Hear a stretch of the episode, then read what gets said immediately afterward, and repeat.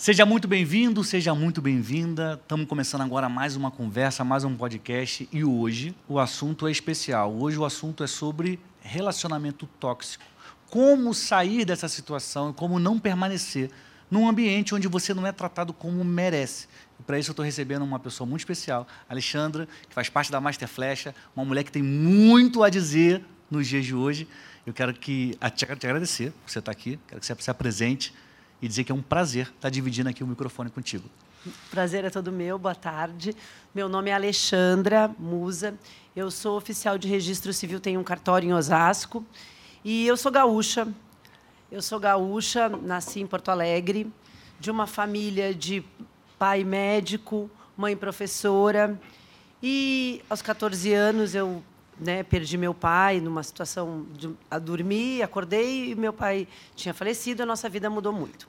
Aos 18 anos eu comecei a namorar. Eu comecei a namorar e eu vivi por dos 18 aos 36 anos um relacionamento tóxico e abusivo. Dos 18 aos 36 anos. Caramba.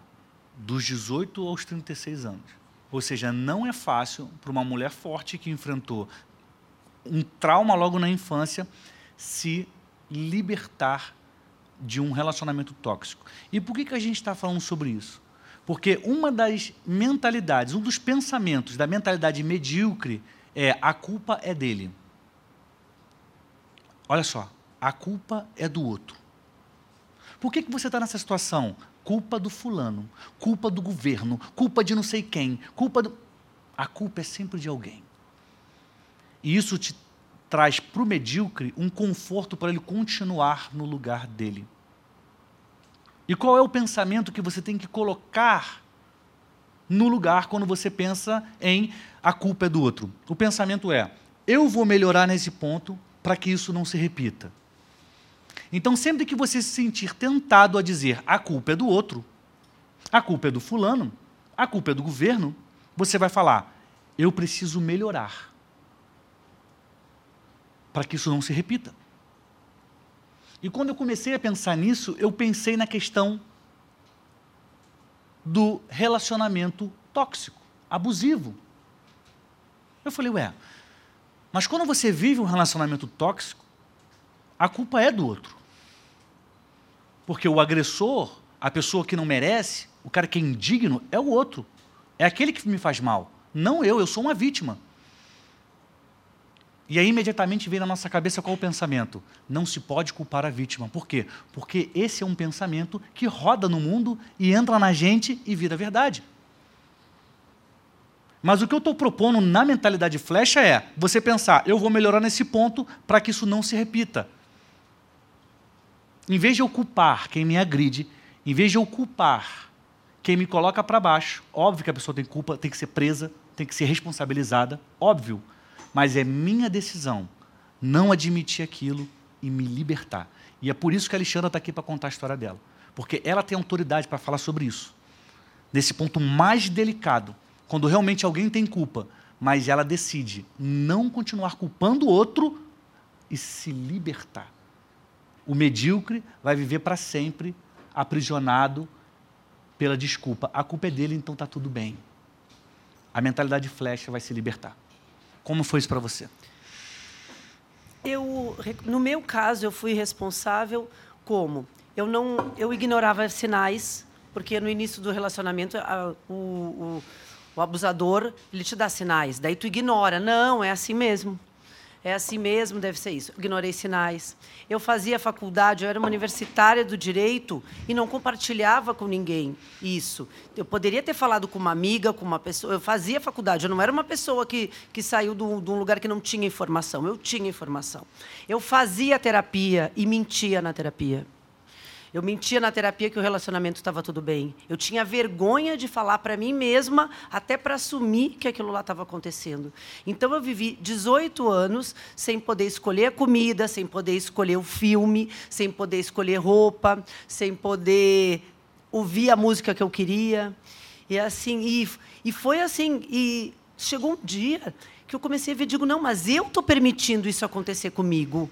Eu tenho uma responsabilidade no momento que eu permito né, que isso aconteça. Que, eu, que ele me. Ele falo que eu, o que eu, ele pensa de mim, que eu sou burra, que eu sou feia, que eu sou inútil. Eu digo, mas será que é verdade tudo isso que a pessoa fala? E tu vai continuando naquilo ali.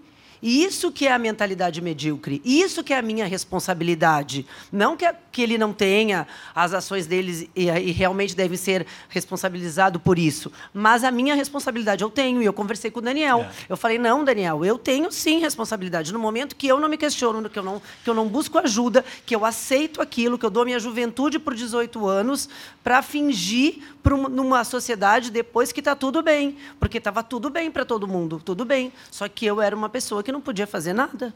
Olha o ponto que ela traz. Ela não compartilhou com ninguém. Quando você compartilha com alguém, alguém que você ama, que te ama, que está do seu lado, você tem a chance de ter um outro ponto de vista para a sua história.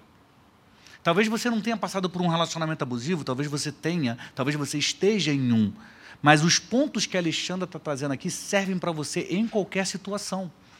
Compartilhar com alguém. Desconfiar que o outro pode estar errado. Ninguém está tirando a culpa do outro. A gente sabe que ele tem a culpa. O problema é que muitas pessoas dizem que a culpa é dele e continuam paradas. Esse é o problema. É você paralisar, já que você já entendeu o que aconteceu. Não, a culpa é dele. Eu vou ficar na minha aqui. Eu não fiz nada de errado, mas continua sofrendo. Mas continua sendo oprimida ou oprimido. Até que você encontra força para reagir. E como foi que você encontrou força para reagir? Eu queria muito ser mãe, né? Eu queria muito ser mãe e durante esse relacionamento abusivo ele me impunha muitas condições para, ah, quando passar no concurso, daí passei no concurso, agora passou no concurso no interior, então também não dá. Então agora, agora eu passei no concurso, cheguei em São Paulo. Daí ele falou assim, pois é, agora eu não tenho perfil para ser para ser pai.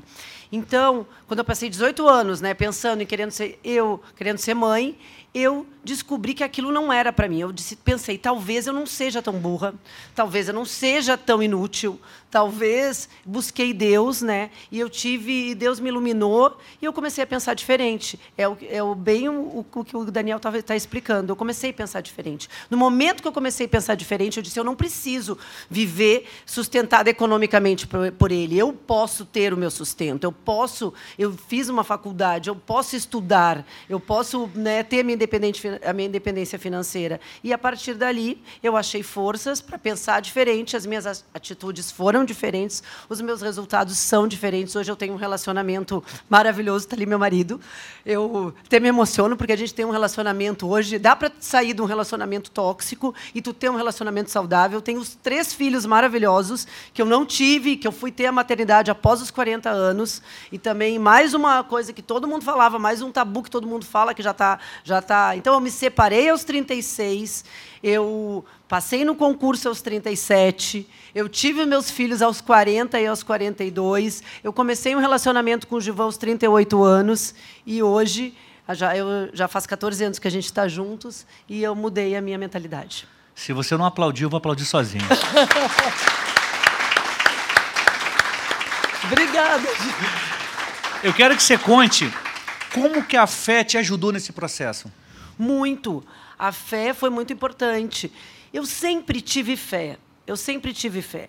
Mas a minha fé não é, ela ela era assim, pedia para Deus, mas eu achava que não é, eu não tinha nem, eu era tão insegura que não achava nem que, que eu merecia.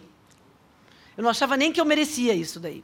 Entendeu? Então a fé, não, no momento sempre tive a fé, mas o ano passado quando a gente me, quando eu me converti, sabe, eu tive certeza que Deus sempre estava comigo. Que bom. Qual o conselho ou conselhos ou dicas você pode dar para alguém que hoje esteja vivendo num relacionamento tóxico? Primeiro, se questionar. Eu acho que a primeira coisa é se questionar, pensar, isso é verdade e compartilhar com alguém, sabe? Não é vergonha, não tem vergonha. Eu acho que o meu maior problema era a vergonha de dizer que eu, uma pessoa universitária que saí de, um, de uma classe média, né, com instrução, poderia contar para alguém. Então eu acho que é compartilhar, é buscar Deus, né? Eu acho que é muito Deus te dá muita força, o Espírito Santo te dá muita força, te dá discernimento, te dá sabedoria para te agir no momento desses, sabe? Eu acho que é isso. Alexandra, muito obrigado. Foi muito bom te ouvir. Obrigada. Achei maravilhoso. Todo mundo aqui tem certeza. Eu estou vendo os olhos brilhando das pessoas que estão nos acompanhando aqui ao vivo. Incrível Parabéns pela sua história. E eu tenho certeza que o que você tem para dizer vai ajudar muita gente, porque você, de fato, é uma flecha. Obrigado. Muito obrigada. Obrigada. Obrigada. obrigada.